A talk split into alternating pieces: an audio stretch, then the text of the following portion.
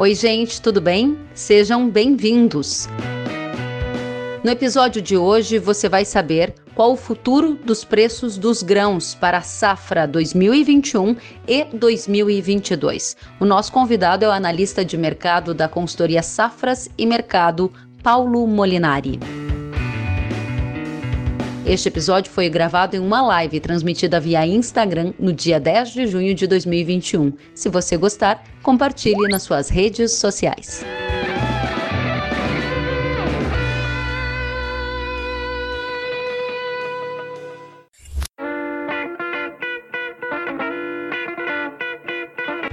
Paulo, lamento. Voltamos.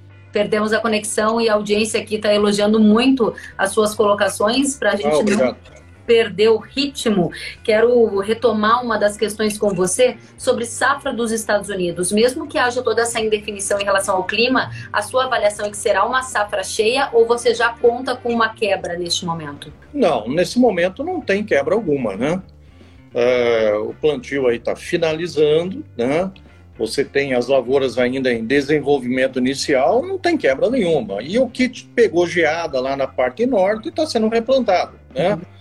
O que existe aí de possibilidade é que o relatório importantíssimo para nós, é, o relatório agora do dia 30 de junho, uhum. é o relatório de área plantada, é, e aí tem as empresas de consultoria americanas fazendo seus chutes, né?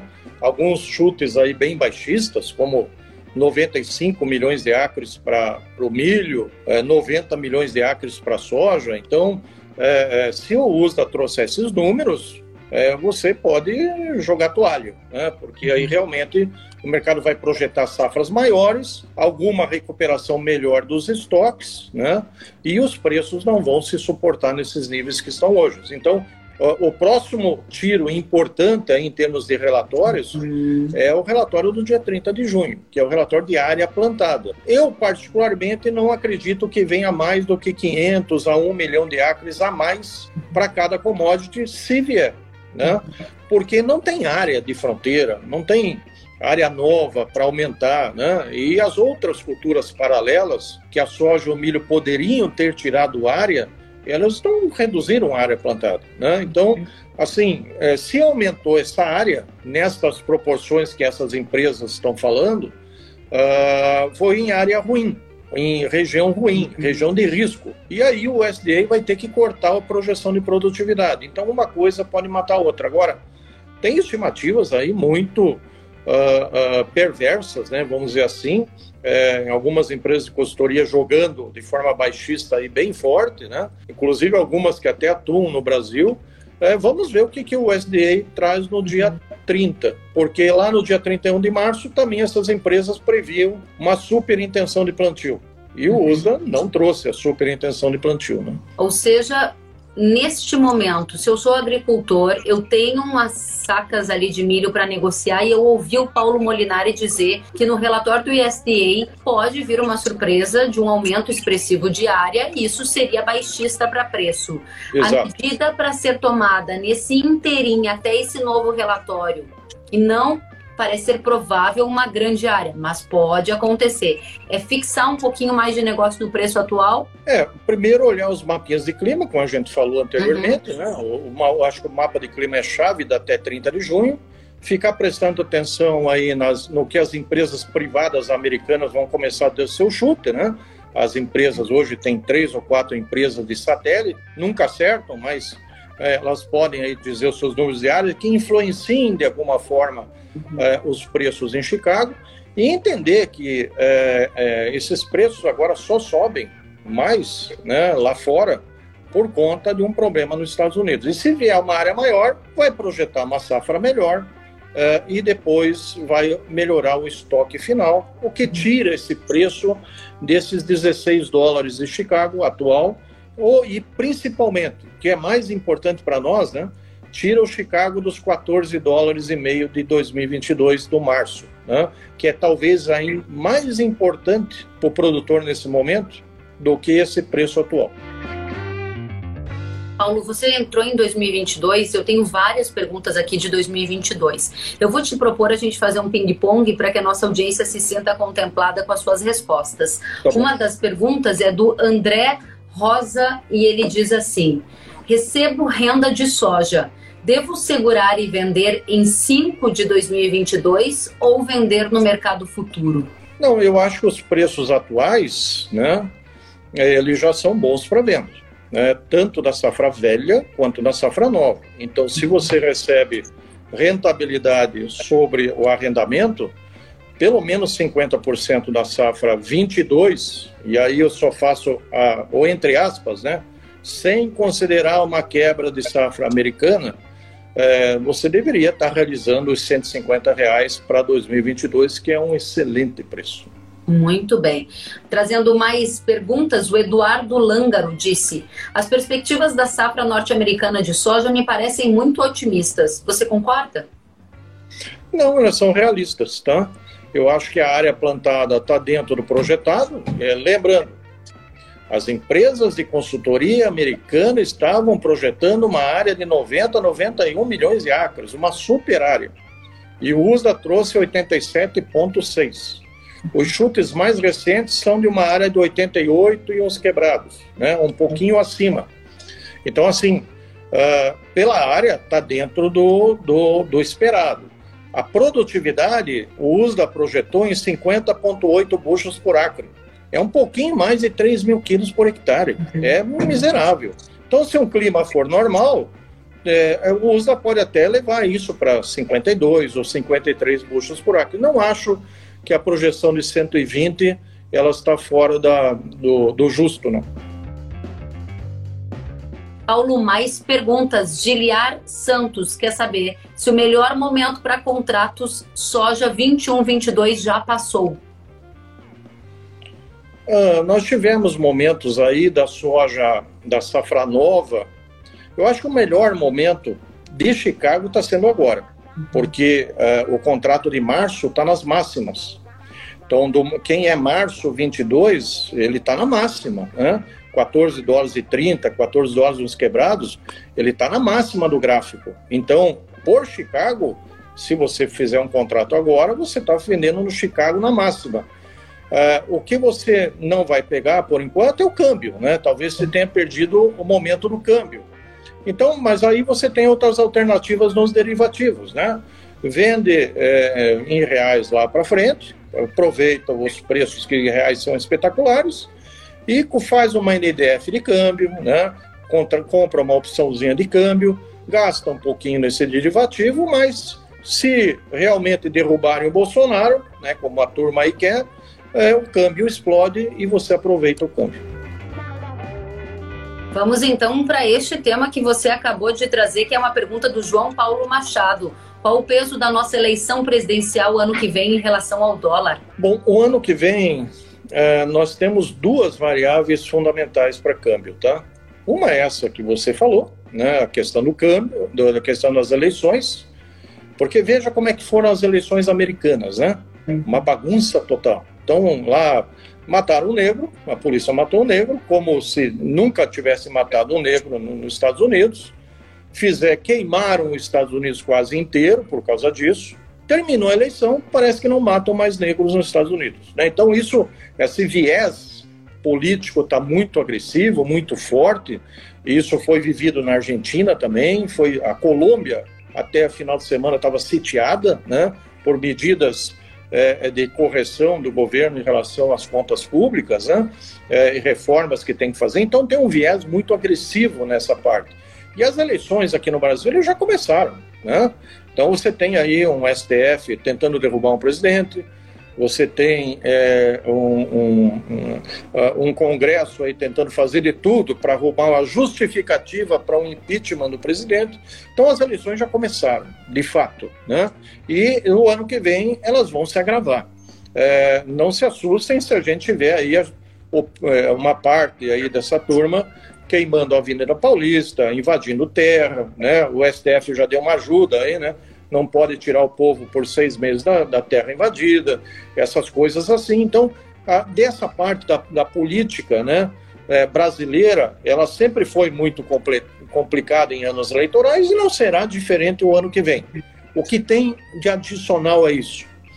Nós estamos, vamos chamar assim, nós estamos no, no período pré-pós-pandemia.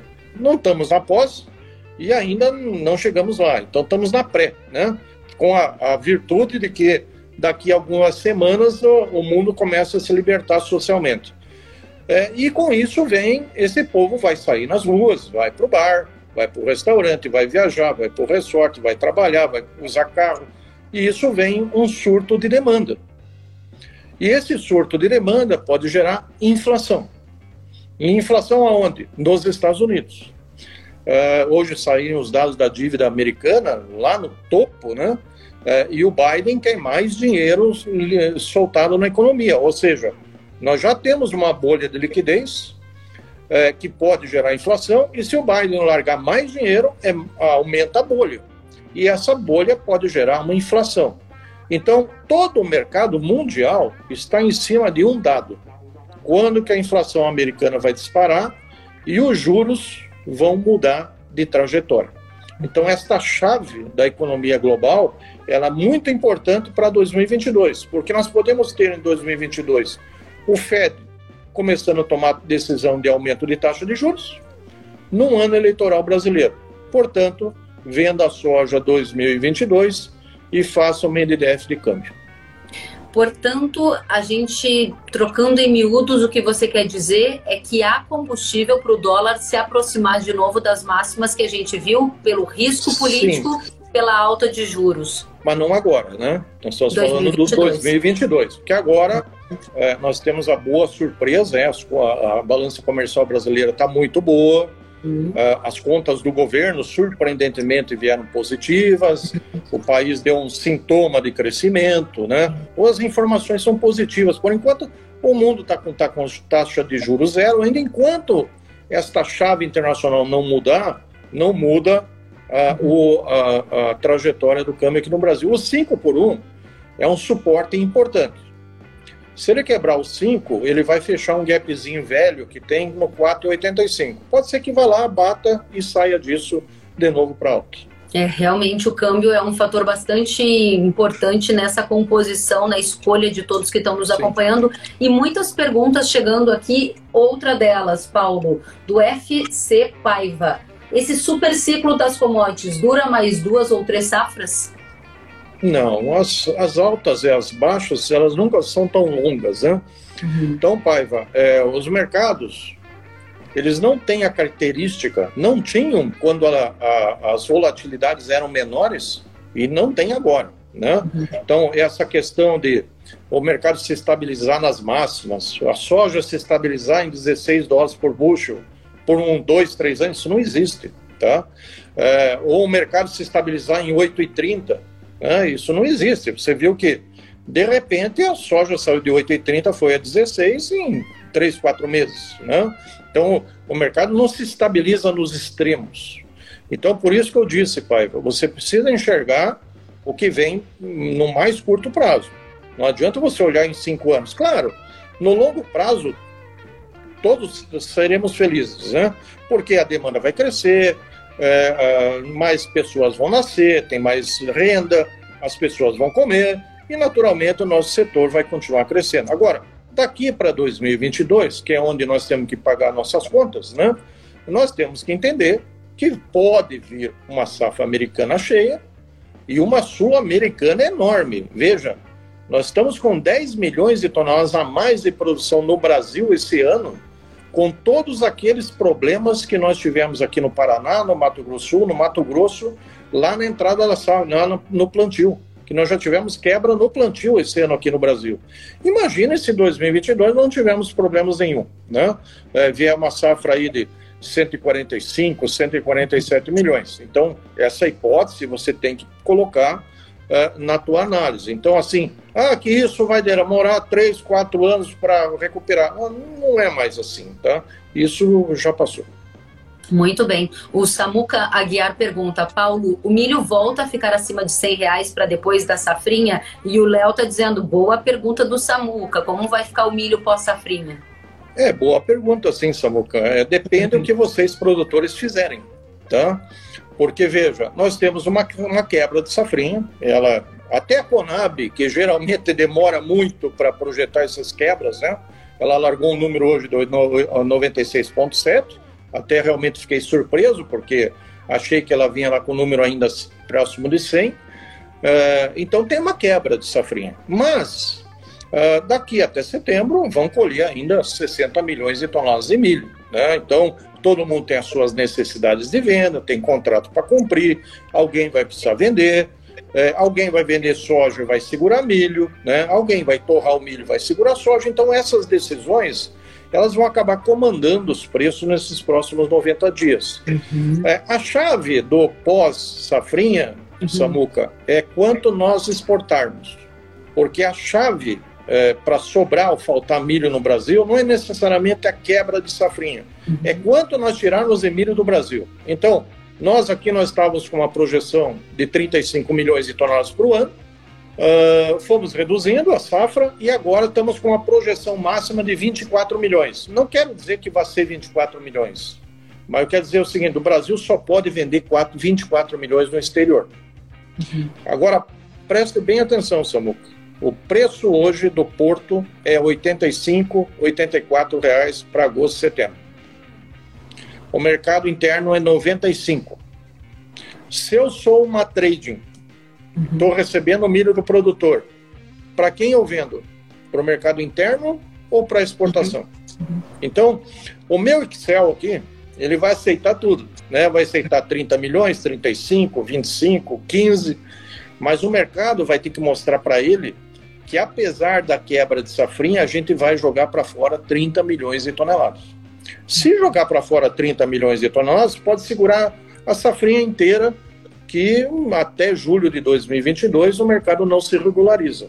Agora, se essas tradings começarem a inverter milho de exportação para mercado interno, abastece todo mundo, a exportação, em vez de ser 25, vira 15, e sobra mais 10 milhões de toneladas dentro do mercado interno, com toda a quebra que tiver. Tá? Então, assim, no caso do milho, uh, o ponto de atenção, além de o safra americana, essa coisa lá toda, é ritmo de embarque na exportação. Embarque alto, o mercado vai começar a pegar fogo. Embarque baixo, o mercado vai dar uma riadinha.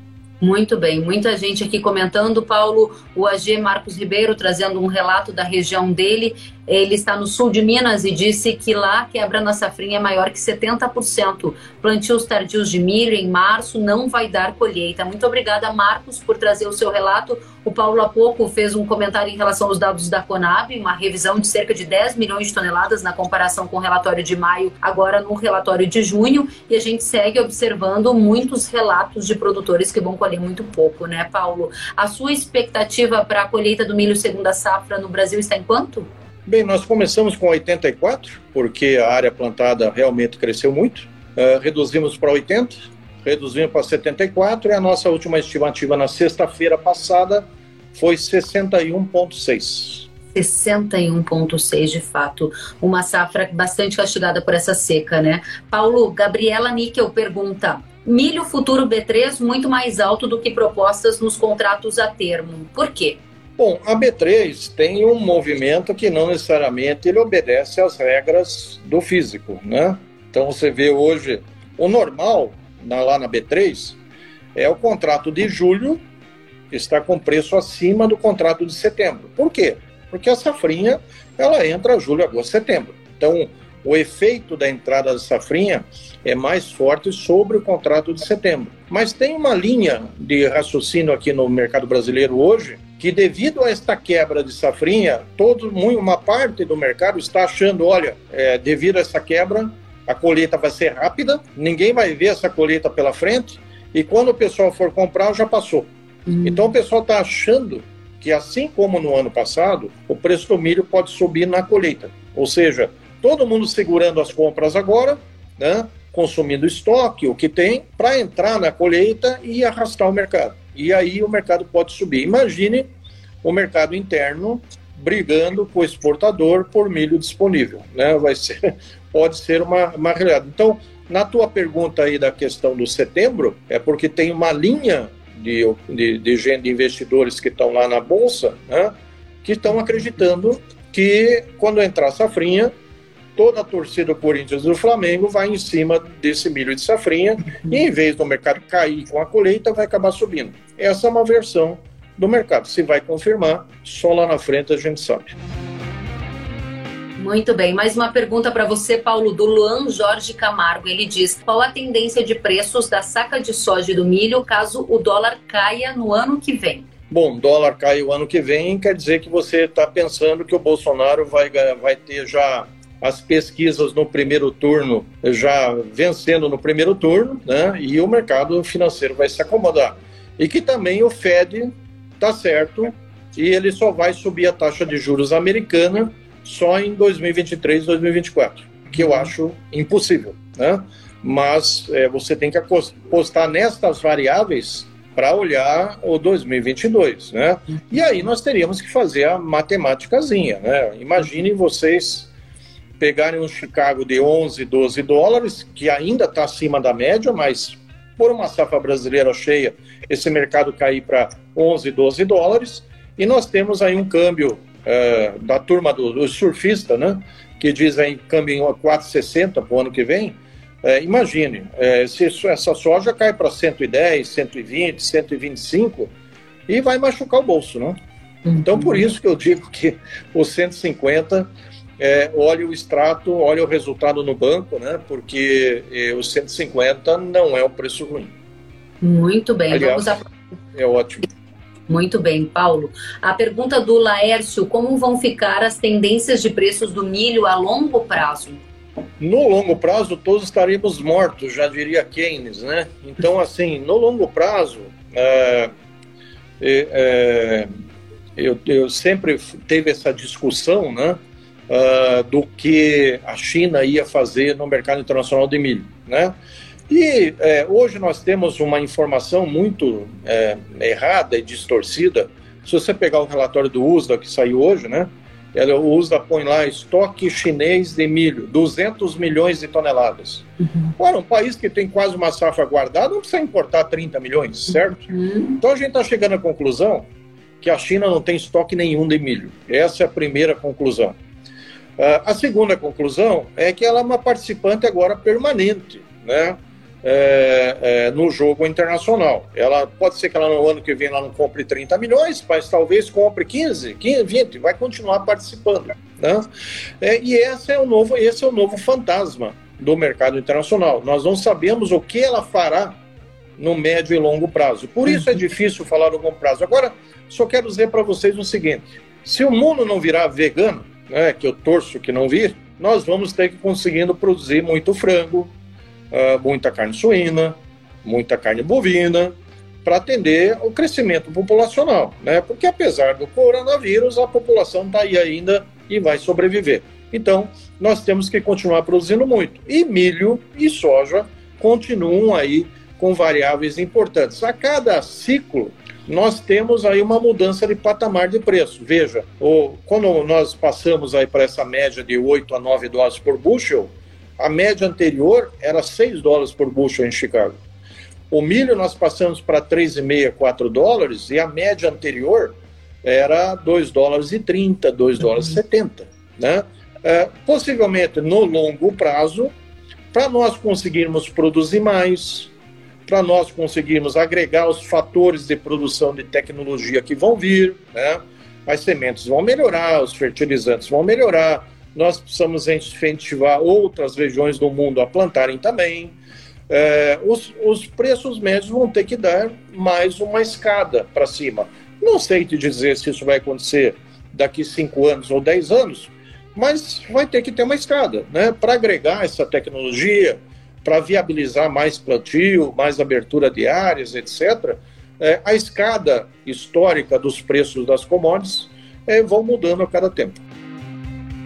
Muito bem, Paulo. Eu sei que o seu tempo é muito caro e a gente está aqui apreciando demais a audiência super atenta, participativa e todos aqui reunidos para saber o futuro dos preços dos grãos 21 e 22. Eu gostaria que você consolidasse para a gente a sua visão, a sua mensagem para nossa audiência que está preocupada se já perdeu o bonde, se tem que vender um pouco, se 2022 vai ser melhor do que 2021 e eles vão chorar leite derramado de novo ou não dinheiro bom é dinheiro no bolso. Conta pra gente futuros preços dos grãos, a sua visão final.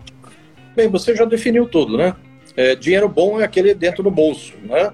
Então, os 160 reais por o melhor analista do Brasil, né? Os melhores analistas não conseguiram prever o 160, né? Então, isso é uma, é, vamos dizer assim, uma benção que é, é, o mercado internacional está dando para o Brasil.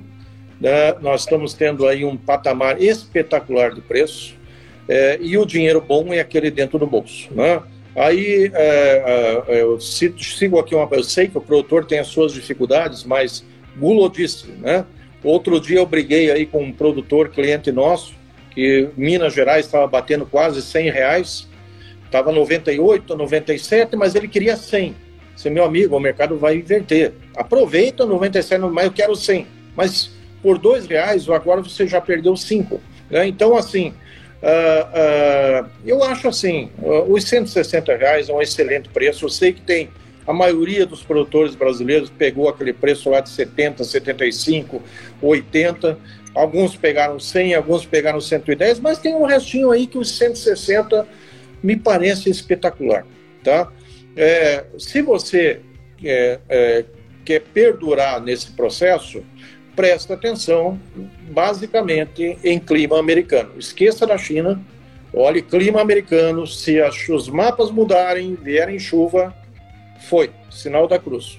E entenda que a próxima safra sul-americana, Paraguai, Uruguai, Argentina e Brasil, porque o preço é bom para todo mundo, é, nós vamos plantar mais soja, certo?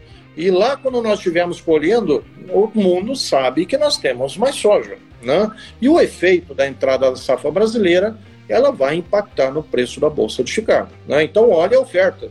É a oferta que comanda o preço, não a demanda. No caso do milho, com esta quebra de safrinha, nós temos essa disputa no segundo semestre entre exportador e mercado interno. Uhum. Então, fique de olho no ritmo de embarques na exportação ritmo forte, o mercado vai realmente voltar a subir. É, ritmo fraco, eu acho que você tem que ir queimando o milho que você tem. Tá? Agora, o primeiro semestre do ano que vem vai ser ainda um primeiro semestre difícil para milho, né? porque nós vamos passar com estoques baixos, uh, a safra de verão não vai crescer porque o preço da soja é muito alto. Então, é, se você tiver bons contratos para fazer para a safra de verão, é, também é importante você ir vendo o extrato, vendo o resultado e pondo para dentro. Né? O mais importante para a safrinha 2022 é se a gente conseguir plantar soja cedo. Se nós conseguirmos plantar soja em setembro, outubro, é, aquela soja do Paraná, Mato Grosso, Mato Grosso, quer dizer o seguinte: vamos colher soja cedo e plantar safrinha cedo. E aí em junho nós já vamos ter safrinha disponível no mercado. Né? Então, uh, uh, imaginem o que seria o mercado de milho agora se nós não tivéssemos esta quebra de safrinha. Uhum. Nós estaríamos com 85 no porto, menos o frete. Uhum. Ou seja, isso valeria mais ou menos uns 70 é, reais no, no Mato Grosso, abaixo de 70 até. Nós teríamos aqui no Paraná 75 a 80, né? Então o nível seria aí um pouco mais baixo. E a gente não pode considerar que do safrinha 2022 vai quebrar de novo. Né? Aí seria demais. Muito bem. Paulo, uma última pergunta, se você me permitir. Fred claro. tem perguntou aqui: tenho soja e tenho milho. Qual eu vendo e qual eu seguro? Se fosse você, Paulo, qual você venderia e qual você seguraria? Soja, milho velho? Milho safra velha? Bom, milho Ai. velho, milho safra velha, você já perdeu o bonde, né? Então, o milho não vai subir agora nesses próximos 90 dias no patamar que você teve lá em março, abril e maio. Né? Uhum. Então esse bonde ele já passou. A soja, é, eu acho que ela está perto da máxima. Para ela romper essa máxima, precisa de clima. Então, vender soja e esperar esse milho para depois é, da safrinha, talvez seja a única alternativa que você tenha melhor para preço. Tá? Muito bem, muito obrigada, Fred. Mas se você. Que era soja velha e milho velho. Milho, é, se você vender esse milho agora, também não é um preço ruim. Uhum. Né? Então, uh, temos que entender que o que, o que está aí para nós são preços bons. Excelente, Paulo.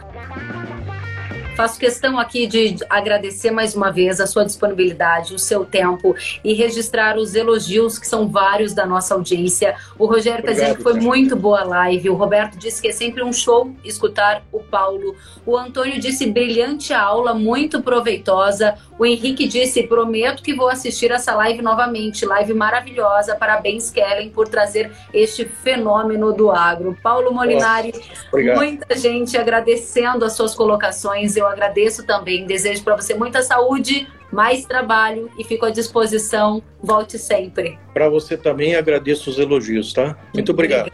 Obrigada a você, gente. Obrigada. Se gostarem, compartilhem, mandem para aquele amigo que não viu. A live vai ficar já salva no Instagram, aqui no feed e vai para os podcasts para vocês ouvirem lá no Caminho da Fazenda. Até a próxima, Paulo. Boa noite a todos. Tchau, até a próxima.